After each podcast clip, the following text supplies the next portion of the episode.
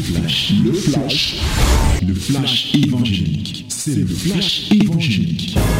C'est le temps du flash évangélique. Voici le temps de la parole. La minute de la vérité à fraîche rosée. Ouvre ta Bible dans Actes chapitre 13. Nous lisons du verset 35 au verset 52. 35 à 52. My beloved ladies and gentlemen, this is the time of the word in Fresh Rosé. Open your Bible in the book of Acts, Acts chapter 13, from verses 40, verse 35 to 52. 35 to 52. Okay? Let us read it together in the name of Jesus. Nous lisons tous ensemble au nom de Jésus. 1, 2, 3. C'est pourquoi il dit encore ailleurs, tu ne permettras pas que ton sein voie la corruption. Or David, après avoir en son temps servi au dessein de Dieu, est mort, a été réuni à ses pères et a vu la corruption. Mais celui que Dieu a ressuscité n'a point vu la corruption. Sachez donc, hommes frères, que c'est par lui que le pardon des péchés vous est annoncé et que quiconque croit est justifié par lui de toutes les choses dont vous ne pouviez être justifié par la loi de Moïse. Ainsi, prenez garde qu'il ne vous arrive ce qui est dit dans les prophètes. Voyez, contempteurs, soyez étonnés et disparaissez, car je vais faire en vos jours une œuvre, une œuvre que vous ne croiriez pas si on vous la racontait. Lorsqu'ils sortirent, on les pria de parler le sabbat suivant sur les mêmes choses. Et à l'issue de l'assemblée, beaucoup de juifs et de prosélytes pieux suivirent Paul et Barnabas qui s'entretèrent avec eux et les exhortèrent à rester attachés à la grâce de Dieu. Le sabbat suivant, presque toute la ville se rassembla pour entendre la parole de Dieu. Les Juifs, voyant la foule, furent remplis de jalousie et ils s'opposaient à ce que disait Paul en le contredisant et en l'injuriant. Paul et Barnabas leur dirent avec assurance, c'est à vous, premièrement, que la parole de Dieu devrait être annoncée. Et puisque vous la repoussez et que vous jugez vous-même indigne de la vie éternelle, voici, nous nous tournons vers les païens. Car ainsi nous l'a ordonné le Seigneur. Je t'ai établi pour être la lumière des nations, pour porter le salut jusqu'aux extrémités de la terre. Les païens se réjouissaient en entendant cela. Ils glorifiaient la parole du Seigneur. Et tous ceux qui étaient destinés à la vie éternelle crurent. La parole du Seigneur se répandait dans tout le pays. Mais les Juifs excitèrent les femmes dévouées de distinction et les principaux de la ville. Ils provoquèrent une persécution contre Paul et Barnabas et les chassèrent de leur territoire. Paul et Barnabas secouèrent contre eux la poussière de leurs pieds et allèrent à Icône, tandis que les disciples étaient remplis de joie et du Saint-Esprit. Amen. Oh, quelle merveilleuse parole encore. Des témoignages. C'est bien de vivre les témoignages, hein? À parole vivante. Voyez-vous, hier nous avons lu ici, on a commencé à lire la prédication que Paul avait faite. Et vous vous souvenez qu'hier, je n'ai pas parlé beaucoup de cette prédication, mais j'ai donné à ceux-là qui veulent apprendre à prêcher un exercice. Tu peux le faire. Et aujourd'hui, nous voyons qu'ils ont prêché. Ils ont parlé. Et quand ils ont fini de parler, au moment de sortir de la synagogue, les gens ont prié. Ils ont dit, hé, vous ces gens-ci, on vous supplie, revenez le sabbat prochain, c'est-à-dire le samedi qui va suivre. Venez encore nous parler de ces choses. Et quand le jour suivant, le sabbat suivant est arrivé, et pendant ce temps, quand ils sont sortis, certains juifs et d'autres qui n'étaient pas juifs mais qui étaient convertis au judaïsme, c'est-à-dire qu'on appelait les prosélytes, qui étaient pieux, ils se sont rapprochés de Paul et Barnabas et cette fois-ci pour encore les écouter étant dehors.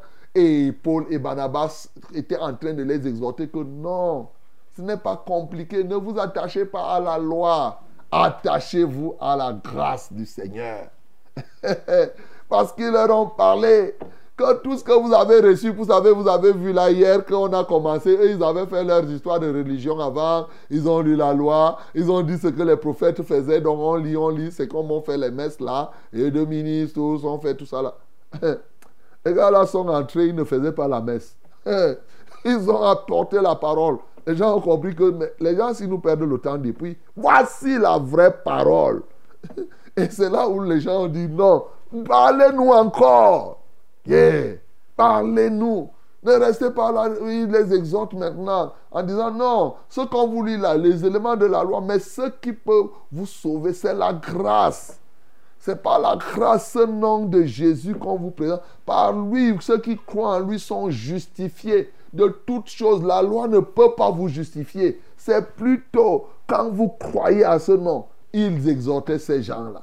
Et là, il y avait les Juifs qui ont cru, ces prosélytes-là qui s'attachèrent. Ça, c'était ceux qui sont sortis de, de, de, de, la synagogue. Et vous voyez que maintenant, quand ils ont vu comme cela, les juifs, les autres qui ont vu, généralement quand on prêche, sachez que très souvent quand on prêche, deux camps se forment.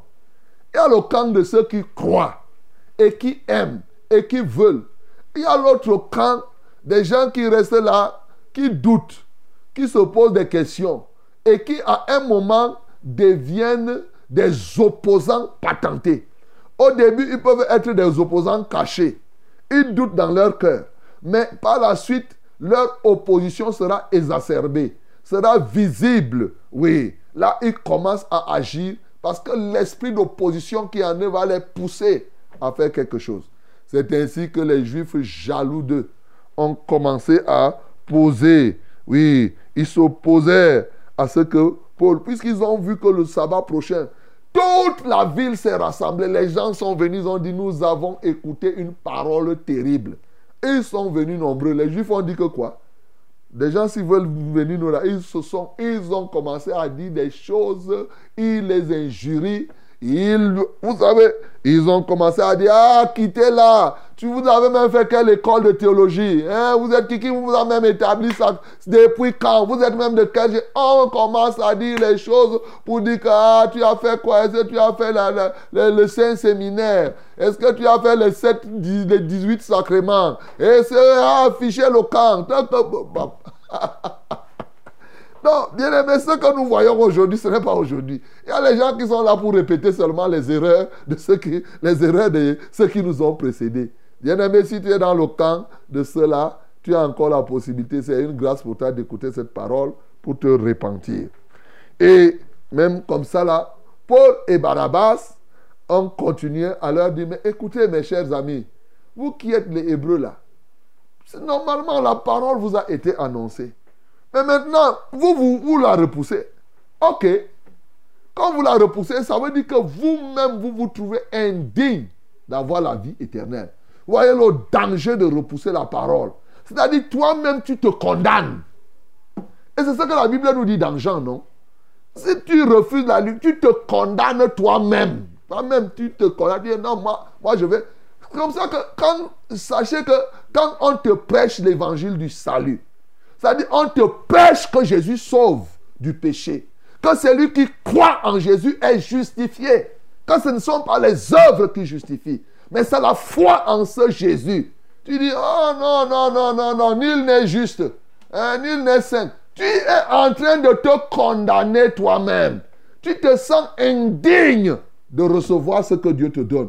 Tu crois que c'est ça l'humilité? Non. Toi-même, tu t'exclus. Alors, Paul leur dit donc que, comme vous-même, vous avez décidé de refuser la vie éternelle, nous, on va se tourner davantage vers les, vers païens. Ah. Pourquoi? Il se souvient de l'ordonnance que Dieu lui a donnée et qui était déjà donnée de manière générale dans Ésaïe chapitre 49, le verset 6. Je t'ai établi quand Ésaïe parle de ce serviteur qui va venir et qui nous concerne, mais qui était rappelé à la conversion à Paul de manière spécifique. Hein? Il, je t'ai établi comme lumière des nations pour porter le salut jusqu'aux extrémités de la terre. Paul leur dit qu'écoutez, et maintenant là, nous, on se tourner vers les nations. Les païens, c'est-à-dire ceux-là qui étaient les non-juifs, ceux qu'on considère qu'ils avaient plusieurs dieux. Quand ils ont parlé comme ça, les païens, comme la foule là le jour, vous savez, ici nous sommes à Antioche de Pisidie. Alors, donc, euh, il y avait la foule des païens et les gars, ils disent, ouais, la chose est pour nous maintenant. Oh, vous les juifs, les hébreux, la refusez même. Nous, on va prendre ça. ce n'est plus une question de ceci. L'affaire de salut, ce n'est ni le juif, ni le grec, ni homme libre, ni esclave, ni homme, ni femme. C'est une affaire de nous tous. Nous, on prend ça. Les gars là se sont tournés vers eux, parlent. Et quand ils parlaient, à ces païens, les païens recevaient la parole. Et quand ils recevaient, ils sont allés jusqu'à glorifier la parole. Et ceux qui étaient destinés à la vie éternelle ont cru. Ils ont donné leur vie à Jésus. Ils se sont donnés au Seigneur. Quand encore ces gens-là, les Juifs la voient comme ça, ils disent, ici, là, les gens sont en train de nous arracher la ville. Ils suscitent une grande persécution pour chasser euh, Paul et Barnabas en se disant que quand ils vont les chasser, ça va finir rien. Les gars, ils ont pris leurs pieds, ils ont secoué comme Jésus avait dit, hein, pour dire que vous n'allez pas, il n'y a rien qu'on a emporté. Pendant ce temps, qu'est-ce qui se passait? Au lieu que les disciples, bien qu'ils viennent de se convertir là, commencent à pleurer que oh, on a chassé notre apôtre, on a chassé nos, gars. Les gars étaient dans la joie et remplis du Saint-Esprit. Et c'est comme ça que Paul et Barnabas pouvaient continuer l'œuvre à Icône. Pendant ce temps, les autres pouvaient continuer et rester sans que quelqu'un ne soit là pour dire que oh, le pasteur est parti, je pleure, je pars avec lui, eh, je fais ceci, cela. Non! Ils étaient remplis du Saint-Esprit, ils étaient remplis de joie. Quelle merveille, mon bien-aimé. C'est vraiment, quand je lis toujours les livres, la Bible, notamment les actes des apôtres, je dis quelle merveille. Dieu est Dieu. Ce matin, mon bien-aimé, tu vois là qu'il y a plusieurs éléments qui peuvent nous aider véritablement à, évangéliser, à gagner les âmes. Mais je voudrais simplement faire une parenthèse. Regardez ceci. Ils viennent de se convertir. On va chasser Paul et Barnabas. Ils reçoivent le Saint-Esprit. Ils vont être dans la joie. Ce pas des gens qui vont rester rétrogradés après. Souvent, dans les églises, on voit des gens, oui, ça c'est juste une parenthèse. Hein. Dès que le pasteur, l'apôtre n'est plus là, allez, hop, tous les autres se découragent. Ils disent, oh, oh, vraiment, on a chassé l'apôtre. Ils commencent à dire que si c'est Dieu qui servait, pourquoi Dieu n'a pas empêché qu'on puisse les chasser? Donc, comme Dieu les a chassés, comme on les a chassés comme ça, hein, ils non, ceux-ci avaient compris. Ils avaient reçu. Ils ont été justifiés. Ils ont reçu le Saint-Esprit. Ils ont dit qu'importe, vous pouvez même continuer l'œuvre de Dieu ailleurs. Nous, ici, comme on a reçu la parole, on va continuer l'œuvre de Dieu après vous. Bien-aimés, c'est ce que nous devons faire dans nos assemblées. Évitez que lorsque le pasteur n'est pas là, vous prenez les congés. Quand le pasteur n'est pas là, vous vous déplacez, vous partez de... Dites non, comme le reverend n'est pas là, bon, je vais essayer d'aller faire telle, telle chose. Comme si tu viens pour le reverend, comme si tu venais pour le conducteur, comme si tu venais pour le pasteur. Ça, c'est de l'immaturité. Donc, c'est pas bon, mon bien-aimé. Ça, c'est une parenthèse. Mais maintenant, quels sont les éléments qui peuvent nous aider ici à gagner les âmes, à gagner les territoires? Bien-aimé, il y en a plusieurs. Mais je veux insister sur deux ou trois éléments. Deux ou trois éléments qui sont là et qui sont perceptibles, bien-aimés. Donc, l'un des éléments sur lequel je vais insister et insister fortement, c'est savoir communiquer ce à quoi nous avons cru et ce que nous connaissons. Ça, je vais insister là-dessus. Je vais revenir là-dessus. C'est-à-dire ce que j'ai appelé avoir l'onction. Oui, une onction verbale de persuasion, une onction verbale captivante. Voilà. Tu as compris? C'est-à-dire que pour parler en français simple, c'est savoir communiquer aux autres ce à quoi on a cru, à qui nous avons cru et ce que nous connaissons. Ça, c'est un élément qui se matérialise ici de manière profonde. Et je vais te donner tout à l'heure les indicateurs qui témoignent quand tu as cette onction. Quand tu as cette onction, comment ça se passe et quels sont les résultats? C'est ça que les Paul, Paul et Barnabas avaient ici. Mais entre-temps, il y a un élément que je peux te donner pour gagner les âmes. Quand tu te lèves pour gagner les territoires et gagner les âmes, il faut savoir gérer et repousser les contradictions. Gérer les contradictions, c'est un élément fort. Vous voyez, les gens étaient ici jaloux de Paul, de Barnabas, mais ils ont su gérer et aller dans le sens de ce que Dieu voulait. Souvent, quand tu fais l'évangélisation, il y aura régulièrement des objections, c'est-à-dire que des oppositions. Ça peut être verbal. Quelqu'un peut te poser des questions. Mais il faut savoir répondre à ces objections, à ces questions, parce que là, tu vas gagner les âmes. Et tu dois comprendre cela et pouvoir dire aux hommes ce qu'il leur faut dans ce cadre-là. Donc, gérer les oppositions, savoir gérer les oppositions, savoir repousser les contradictions, confondre les contradicteurs, c'est un élément très fort, oui, pour gagner les âmes. L'autre chose que je vais dire, c'est avoir en permanence l'ordonnance générale et spécifique de Dieu pour nous. Ici, l'ordonnance générale, c'est quoi? C'est que j'étais dans cette parole, il dit, j'étais établi comme lumière des nations pour porter le salut jusqu'aux extrémités de la terre. Ça avait été dit depuis Esaïe.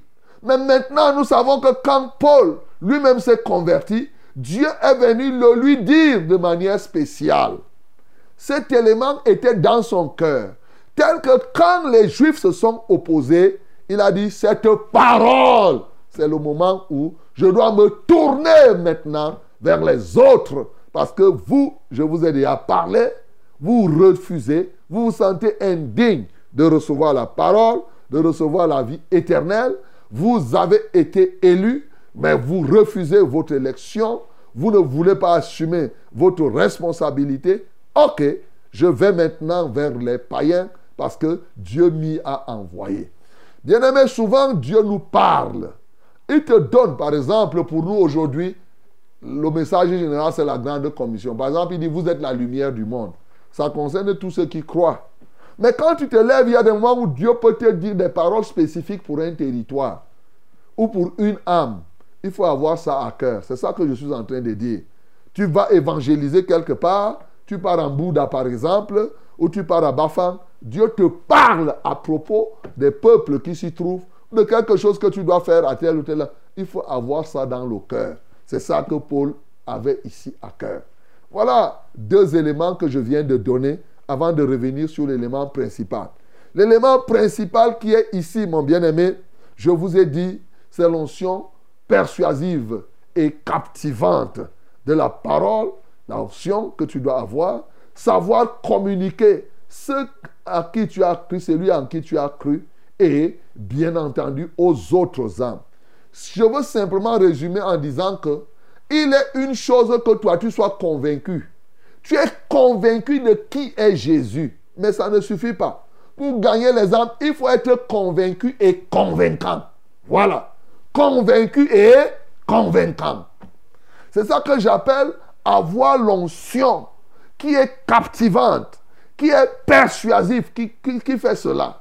Oui, de sorte que quand tu as ça, il y a quatre choses ici que nous voyons et qui déterminent la manifestation de cette onction. Généralement, les gens ont un point, mais ici nous voyons quatre éléments qui remplissent cette onction, la, la, matérialisation de cette onction. Quand tu as cette onction, premièrement, tu parles aux gens et les gens ont encore envie de t'écouter. Alléluia. Ici, nous voyons ceci. On dit que au sabbat prochain, pardon, viens nous parler encore. Venez nous parler des mêmes choses. Il ne devait pas dire, oh, vraiment change la prédication. Fais ceci. Non. S'il y a quelque part la puissance du Saint-Esprit qui est derrière et qui les touche de sorte qu'ils veulent encore écouter. La preuve, quand ils sont sortis de la synagogue, les, ceux qui étaient pieux, qu'ils soient prosélytes ou juifs, ils se sont approchés et ils ont continué à les exhorter, à dire qu'ils voulaient toujours les écouter. Cette onction fait que souvent vous avez des gens, quand ils vous parlent, ils vous parlent l'évangile, votre souci c'est qu'ils partent vite.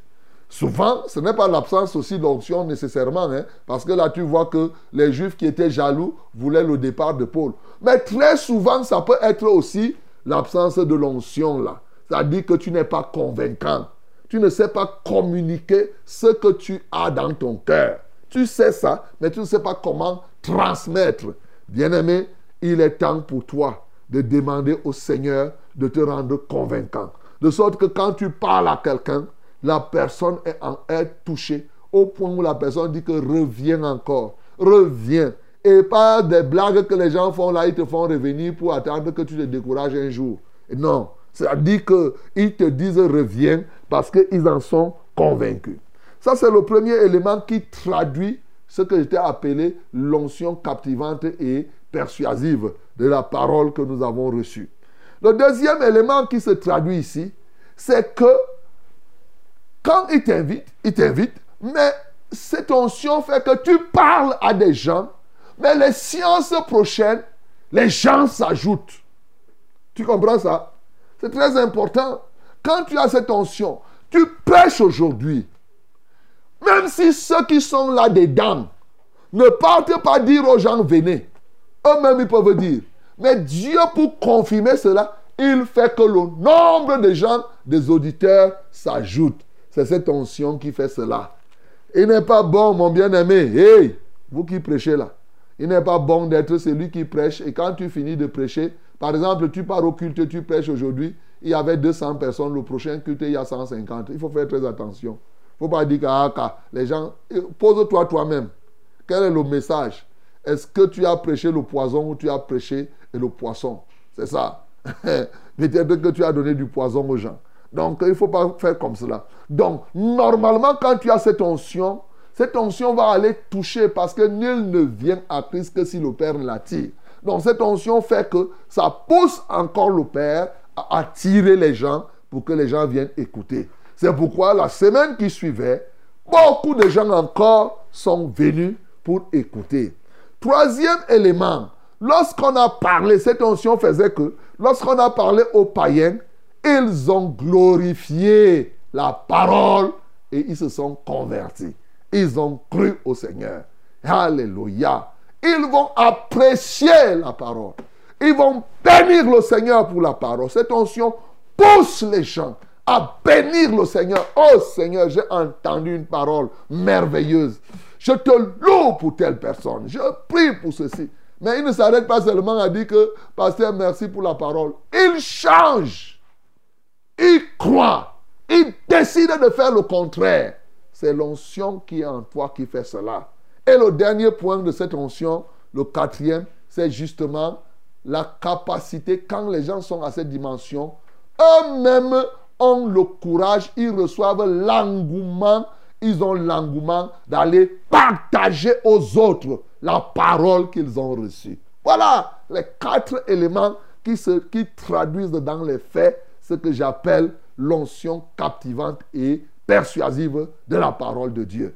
Bien-aimé, c'est très important. Résume simplement. Là, je suis parti plus en détail. Il faut simplement être convaincu et convaincant. Voilà ce que je veux te dire.